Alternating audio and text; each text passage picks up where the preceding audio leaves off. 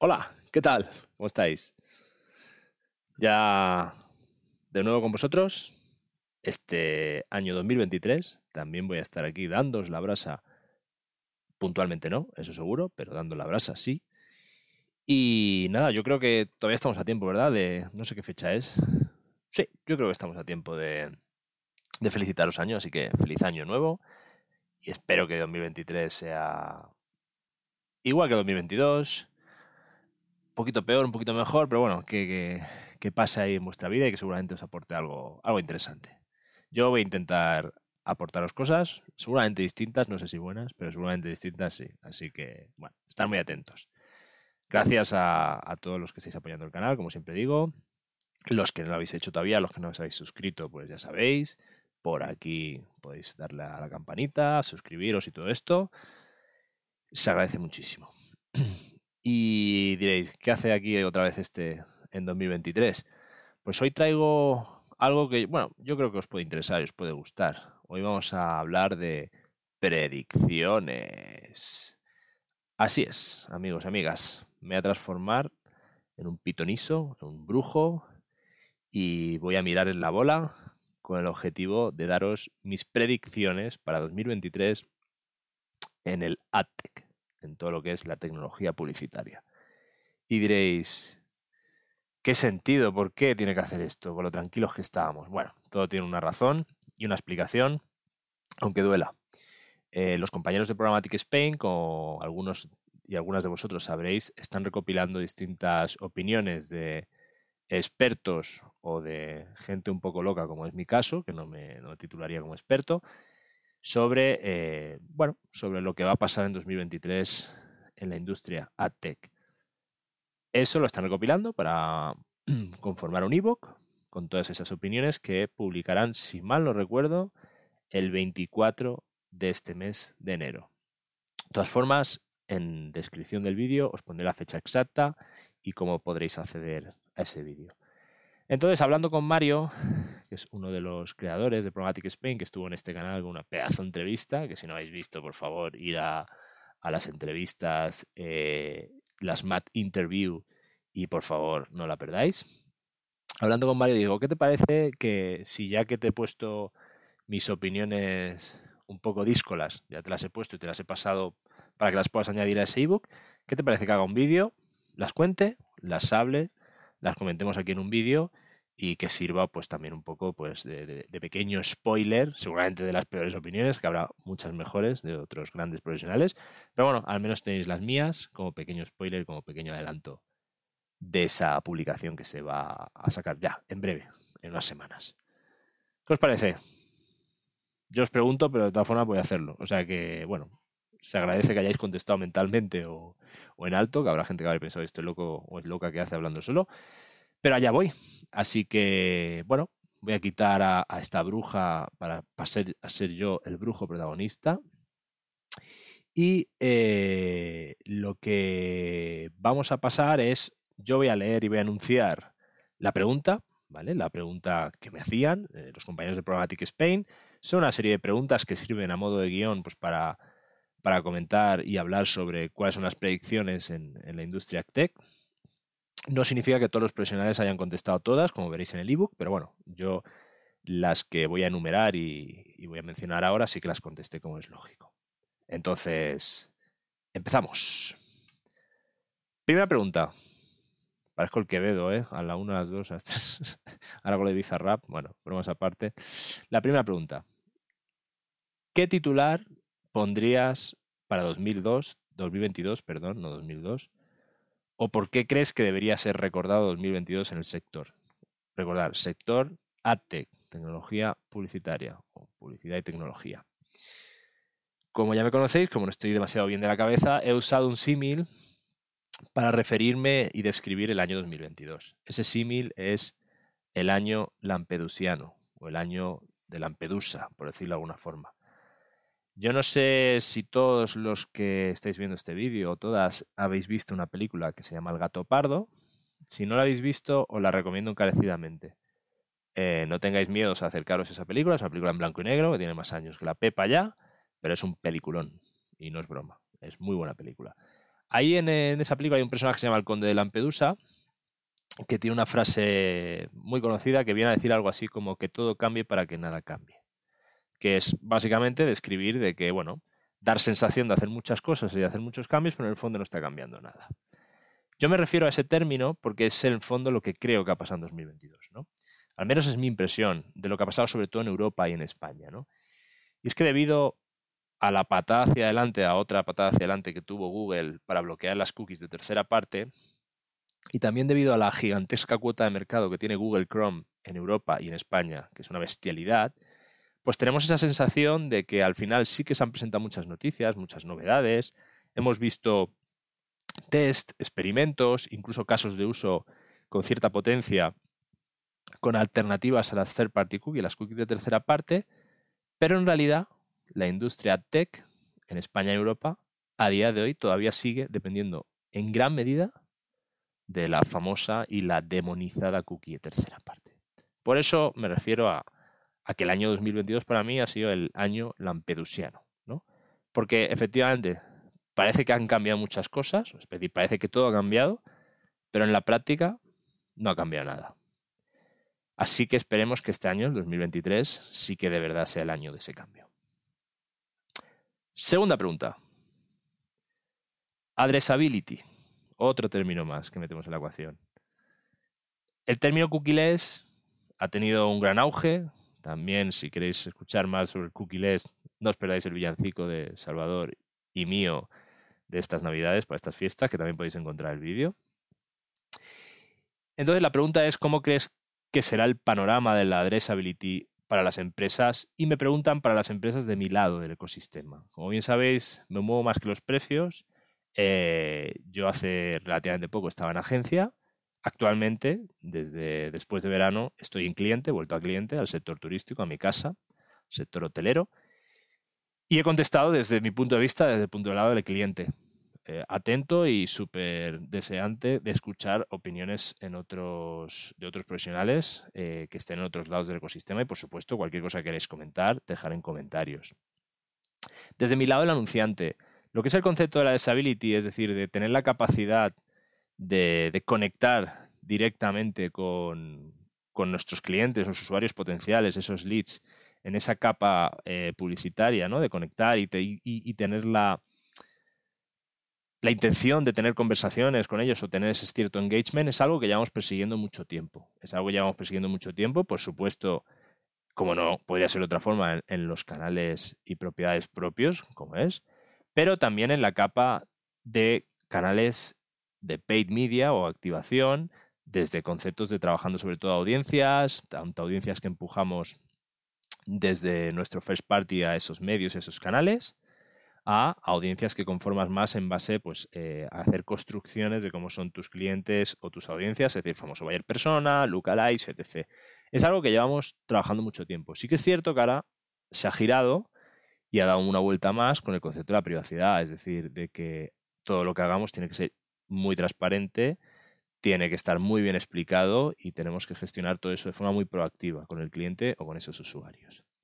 Precisamente ahí es donde creo que están los retos a día de hoy, ¿no? De esa parte de accessibility. La parte de accessibility es un concepto que, está muy bien, que es muy interesante, pero desde mi punto de vista todavía quedan grandes retos. El ejemplo, ¿no? Y esto hablamos, también hablamos con, de este tema hablamos con Jerry Velázquez en la charla de privacidad. está, me está hilando esto perfecto para ir repasando vídeos del año pasado, es tremendo. Tengo que hacer uno de estos todos los años. Eh, pero hablamos de esto. Es decir, por ejemplo, ahora todas las plataformas y los canales están pretendiendo o nos están diciendo de que eh, para mejorar nuestros ratios, eh, nuestros KPIs, ante la pérdida de third party cookie, que tenemos que intercambiar identificadores o data recogida a nivel first party data con ellos, para que ellos encuentren esos usuarios, esas audiencias en sus ecosistemas.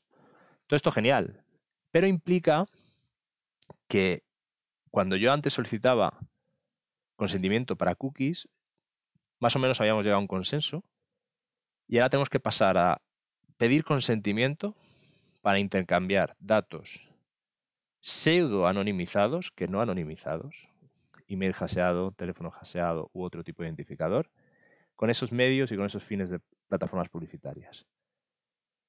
Y que además tenemos que ser claros y transparentes de dónde lo estamos intercambiando, con Facebook, con Google, con Prisa, con el mundo, con Amazon, con la que sea.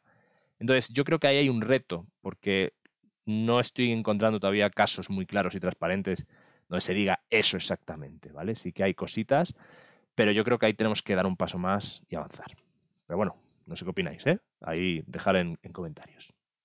Seguimos. Tercera pregunta.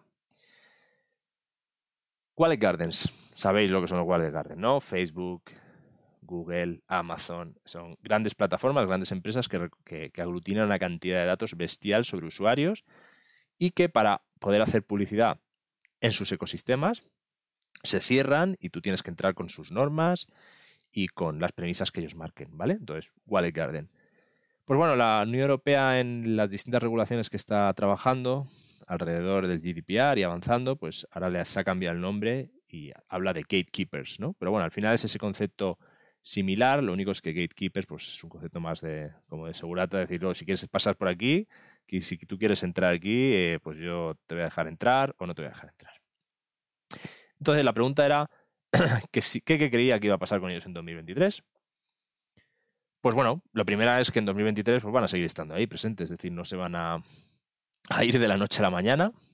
Sí que es cierto que desde mi punto de vista dudo que crezcan a los ritmos que estaban creciendo en los últimos años. Yo creo que vamos a ver cierto estancamiento en lo que respecta a publicidad, inversión publicitaria en estas plataformas porque, bueno, se están abriendo otros abanicos, como veremos a continuación, el Connected TV, Retail Media, que, bueno, también es un concepto rollo Retail eh, rollo Wallet Garden o Gatekeeper, pero bueno, vamos a poner separado. Es decir, yo creo que vamos a ver cierto estancamiento. De hecho, Facebook ha tenido problemas con todo el tema de las limitaciones del Device ID de Apple. Google está apretando un botón rojo, como ellos dicen, como el botón rojo, con, con movimientos que está haciendo Microsoft alrededor de, de su buscador e inteligencia artificial, que veremos después. Y bueno, yo creo que, vamos a ver cierto estancamiento. Van a seguir creciendo, no, no nos engañemos, van a seguir siendo súper importantes y muy presentes, pero seguramente ese duopolio que teníamos hasta ahora Google Meta va a seguir presente, pero va a perder fuelle y fuerza versus otros, otros players, ¿no? Sobre todo Amazon, ¿no? Otra pregunta que hacían relacionada con esto es que qué me parecían estos productos enfocados al ROAS que tanto Meta como Google han lanzado en, el 2022, Performance Max eh, o el producto de, Meta similar. Yo aquí lo que contesto siempre, y es así, es que eh, los que me conocen saben perfectamente que no me gustan las cajas negras. Aunque esas cajas negras estén construidas, justificadas eh, en la base o en esa justificación de que son algoritmos de Machine Learning similares a la magia arcana y que nos van a funcionar del carajo. Perfecto, te compro el argumento de que nos van a funcionar el carajo, pero aún así no me gustan las cajas negras. Me gusta saber cómo funcionan las cosas, me gusta tener información. Porque que funcionen bien no significa que me convengan. ¿no? Y aquí es el, el eterno dilema del el fin justifica los medios. Pues bueno, algunos de vosotros diréis que sí y otros que no. Yo soy de los que no. ¿no? Yo soy de los que pienso de que, no. O no en todos los casos. Ahora, sin duda, si vuestro único objetivo en la vida es el ROAS y es contentar a los financieros, sin nada más y sin nada más que, pensar, sin duda son productos que funcionan. No, no, nos engañemos, ¿vale? En cambio, si quieres tener más control, eh, para cosas tan tontas como que tu marca no salga en un, sitio, en un medio que te pueda perjudicar en cuanto a imagen de marca o que le demos la libertad a Google de que puje por nuestras códigos de marca en Google Ads cuando nosotros eh, lo estamos haciendo también y nos generamos competencia. Pues bueno, este tipo de cosas son estos detalles, ¿no? El demonio está en los detalles que con este tipo de productos dejamos de ver y tenemos que confiar y dar las llaves por completo de nuestra empresa. Entonces, también lanzo una cuestión. Si empezamos a usar productos de este tipo, ¿para qué los profesionales que se dedican a gestionar esto? ¿Para qué las agencias que se dedican a gestionar esto? Y ahí empezamos a, un círculo peligroso y vicioso, ¿no? Entonces, bueno, yo creo que el, todo lo que es la inteligencia artificial, Machine Learning, por supuesto, entre ellas, yo creo que han de ser aceleradores, potenciadores de nuestra actividad, pero no creo que a día de hoy se deban sustituir por completo y menos cuando son cuestiones tan a veces delicadas como tu presencia de marca, tu estrategia o tu optimización, ¿no? Porque Google ve la foto de Google, que es una foto muy grande, pero tú puedes tener inversión en otros medios también y en otros canales y otros intereses. Además, creo que estos productos en Europa van a tener difícil encaje, ¿vale? Porque están basados en la práctica de que ellos tienen todos los datos de sus usuarios y que esa justificación de tener esos datos han estado, ha estado recogido como casi como un consentimiento prácticamente tácito, aunque no es del todo así, porque sí que han pedido el consentimiento, pero bueno, es como un consentimiento de esa forma y como que cuentan con todos los datos de sus usuarios. Esto, como estamos viendo con los últimos movimientos de la Unión Europea hacia la Agencia de Protección Irlandesa versus, versus Meta, versus Facebook, no va a ser tan así y no vas a poder coger por sí aunque lo trates de forma agregada, los datos de todos tus usuarios. Tiene que haber un, consentimiento clarísimo y, muy claro a nivel individual, donde la gente acepte ofrecer sus datos a nivel publicitario. Seguimos. Cuarta pregunta. Se hablan de nuevos términos o términos que dicen trending topic, ¿no? En el sector, pues, por ejemplo, los curated marketplace, las data clean rooms, los CDPs, temas de sostenibilidad.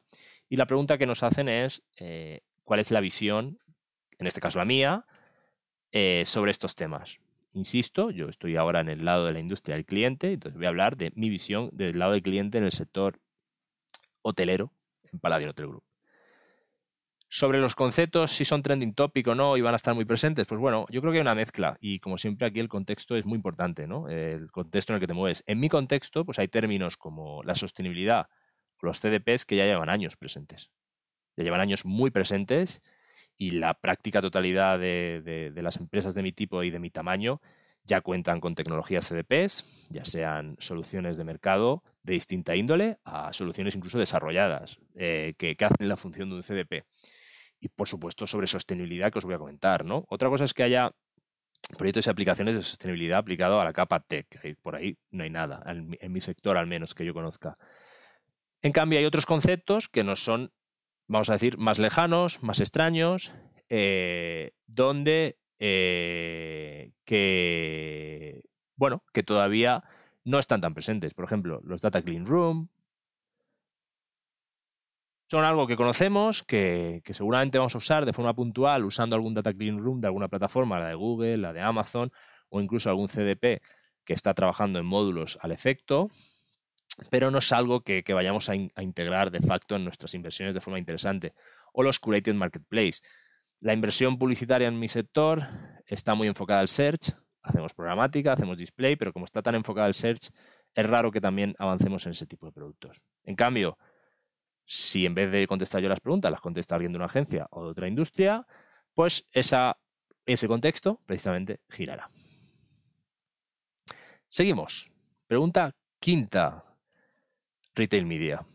¿Qué piensas del Retail Media? ¿Qué es que será el next best thing en la tech? O sea, hay titular grande. Pues bueno, ya sabéis que soy claro, me gusta hacerlo. Entonces, para todas las personas, personas, disculpar, para todas las marcas, empresas o profesionales que tengan como objetivo la parte baja del funnel de conversión, y añado, y seguramente vendan productos que estén disponibles en esos retailers, sin duda, el retail media es el next best thing. Es un movimiento interesantísimo. Lo amplío. ¿Qué pasa si no vendes productos en estos retailers? Tranquilos. El concepto de la mediaficación, que también tenéis un vídeo en este canal, o sea que atentos, no solo es de los retailers. De hecho, en mi sector también se está hablando del travel media. Un gran ejemplo de ello es Marriott, que se ha montado un medio para ofrecer a anunciantes su gran base y su gran ecosistema con Marriott Bonvoy de todos sus usuarios fidelizados. Entonces ahora se está abriendo la posibilidad de que cualquier empresa con algo interesante en cuanto a datos y posibilidad de inventario de poner publicidad se pueda convertir en un medio. Entonces es algo y es un movimiento interesantísimo. Y es un movimiento interesantísimo que hay, desde mi opinión, le va a empezar a hacer pupa a estos grandes players que hemos comentado y les va a hacer que no crezcan tan rápido el gran reto de, estos, de, este, de esta medificación precisamente es aunar toda esa oferta de una forma sencilla, ¿no? Porque si tienes que ir punto a punto y medio a medio, pues ahí se va a ser más complicada esa escala, ¿no? Así que bueno, no todo el monte es orégano, también lo digo, porque al final los ejemplos más grandes de retail media están concentrados en los más grandes, que es lo que pasa siempre. Amazon, Walmart, etc. Todavía queda recorrido por avanzar en cuanto a organización, procesos, datos, tecnología, para que estas soluciones aumenten, no solo desde el punto de vista de la oferta, sino también de, la demanda. Pero sin duda hay que estar muy atento, ¿no? Y aquí Programmatic Spain nos está ayudando mucho a ordenar todo ese ruido de, información y de datos, a ordenarlo para que tengamos las cosas más claras y, ayudarnos a, tomar decisiones. Avanzamos a otra pregunta más. Esta es sobre la inteligencia artificial, ¿no? Es que además ahora es un tema muy candente, ¿no? Y la pregunta es, ¿crees que en 2023 se producirá una fusión de estas herramientas con el marketing digital? A mí, sinceramente, esta pregunta me sorprende. ¿Por qué? Porque yo soy de los que pienso, y además firmemente, que el 2023 no va a ser este año el año de esa fusión. Porque desde mi punto de vista, esa fusión se ha empezado a producir ya hace mucho tiempo. ¿Y por qué digo esto? Pues para muestra un botón. ¿Cuántos traders de programática conocéis que solo optimicen sus line items o los de sus clientes de forma manual? Pausa dramática, la he hecho apuesta, porque es que seguramente en vuestra mente escucha un silencio. O otra, ¿cuántos anunciantes o marcas conoces que no hayan trabajado en algún momento con el modelo Data Driven Attribution de Google Analytics? Aunque sea que le hayan enchufado un momento para, para ver qué salía. Pausa dramática otra vez. ¿Verdad? Yo no conozco. Y ojalá, a lo mejor estoy equivocado. ¿eh? Sí que es cierto de que son usos dentro de la inteligencia artificial limitados todavía. Es decir, no es que inteligencia artificial haya entrado a barrer todo lo que conocíamos. No, es que no ha pasado eso en ningún sector todavía. Ojo, 2023 sí que puede ser un año donde la inteligencia artificial entra aún más y no solo eso. Efectivamente, yo creo que va a ser un año donde la inteligencia artificial se universalice social y económicamente, no solo en el marketing o en la publicidad, sino en general. Y aquí como ejemplo el boom del chat GPT de OpenAI, con la inversión de Microsoft y todo el ruido que se está generando alrededor de este, de este chat, de este asistente, que la verdad es que es una pasada. Yo estoy como cuando me pusieron el modelo de 56K, que mi madre me gritaba al fondo del pasillo diciendo, apaga el internet que no puedo llamar a tu tía. Pues igual, estoy igual, estoy igual de hype, ¿no? Estoy con el, con el chat, pues preguntándole, ver cómo, intentando pensar, intentando a ver cómo, cómo puede avanzar, cómo aprende de mí, eh, utilizándolo para distintas cosas. La verdad es que, que es una pasada lo que nos espera en ese sentido. Avanzamos. Otra pregunta. Esta pregunta ya es sobre esas nuevas alternativas además del retail media, ¿no? De entre el Connected TV el Digital Out Home y el audio programático, me preguntan cuál crees que será la que se lleve la, mayor partida en los budgets, ¿no? En los presupuestos y por qué. Yo creo que esta la respuesta, al menos para mí, es sencilla. Para mí es el Connected TV. Ya por transposición, la televisión es la que más se lleva presupuesto. Entonces, la televisión conectada versus los otros canales que son exterior y audio programático ya se está llevando más presupuesto y va a seguir así, al menos es mi impresión, ¿no? Además, está muy relacionado con una tendencia actual que es el brand performance, que es trabajar la marca, es trabajar por arriba eh, del funnel, trabajarla, pero siempre con un objetivo performance. ¿no? Eso es algo muy útil porque los que habéis trabajado solo en performance sabéis perfectamente de que si solo se trabaja el performance, pues acabas trabajando con un embudo que se va secando, que está retroalimentado de lo mismo, de lo mismo, y al final se va secando. Tienes que ir metiendo gente nueva en el embudo, ¿no? Lo que pasa es que meter gente nueva, pues bueno, pero con una perspectiva no de meter por meter, fría, gente que a lo mejor no está interesada, sino meter siempre con ese objetivo de performance, ¿no? Yo creo que ahí el Connected TV eh, puede funcionar muy bien, ¿vale? La televisión conectada, aunque todavía, bueno, hay ciertos retos, sobre todo para universalizar más este tipo de concepto. Aunque, bueno, se espera que el gasto crezca un 14% en Estados Unidos eh, de Connected TV, o sea que, bueno, es una bestialidad. La siguiente pregunta es precisamente de predicción. Me dice que utilice una bola de cristal y me dice que hable eh, de qué operaciones o que me moje sobre las operaciones de, fusiones y adquisiciones que veo que puedan suceder en 2023. ¿no? Y bueno, me gusta mojarme, y, pero bueno, tampoco no soy muy bueno haciendo quinielas, así que bueno, yo me mojo, pero no, no significa que esto tenga mucho, mucho sentido, aunque sí que existe ya mucha rumorología al respecto. Que es que yo creo que puede suceder que Microsoft, que Microsoft, como decimos los, los tontitos, pero Microsoft compra Netflix o comprará Netflix. Y sinceramente pienso que si no sucede es por algún rollo de antimonopolio, algún, algún problema de alguna posible demanda que le podría caer. Porque por pasta y por ganas no creo que sea. ¿Vale? Y vamos ya al final, a the last one, ya la última pregunta, ¿no? Que es ya la pregunta para cerrar, que es ¿cuál crees que es el mayor desafío al que se enfrenta el sector en 2023? Lo he comentado al inicio, pero yo creo que el mayor desafío, efectivamente, y, hilando con la primera pregunta, es que todo cambie de verdad. Y repito, de verdad. Es decir, evolucionar todo el ecosistema, que no es poco, para no depender de las cookies de tercera parte y de otros identificadores que no son cookies, pero que también se están limitando, como los MIDs o técnicas de fingerprinting, que también vamos a ver mucha limitación de esto, con el objetivo de tener soluciones que sí que sean addressability, ¿vale? y que aporten valor a los anunciantes y, muy importante, que sustenten un ecosistema o un mercado equilibrado y fuerte. No haríamos nada de bien a la industria si con todo este cambio lo que tendríamos serían empresas aún más grandes y que monopolizaran más. Yo siempre pienso de que, por supuesto, tiene que haber siempre peces grandes y pequeños en el océano, pero tiene que haber variedad para que el ecosistema eh, pues sea sano, equilibrado y que sea, como no, fuerte. Esto es todo. Este es el adelanto que os, que os quería dar al respecto de las predicciones. Vamos a coger otra vez la bola. ¿Qué os ha parecido? ¿Os habéis quedado con ganas de más? Si os habéis quedado con ganas de más, ya sabéis, en unas semanas tenéis el ebook con opiniones, además de la mía, que ya las habéis escuchado, las de otras muchísimas personas, muchísimo más interesantes que yo, seguramente.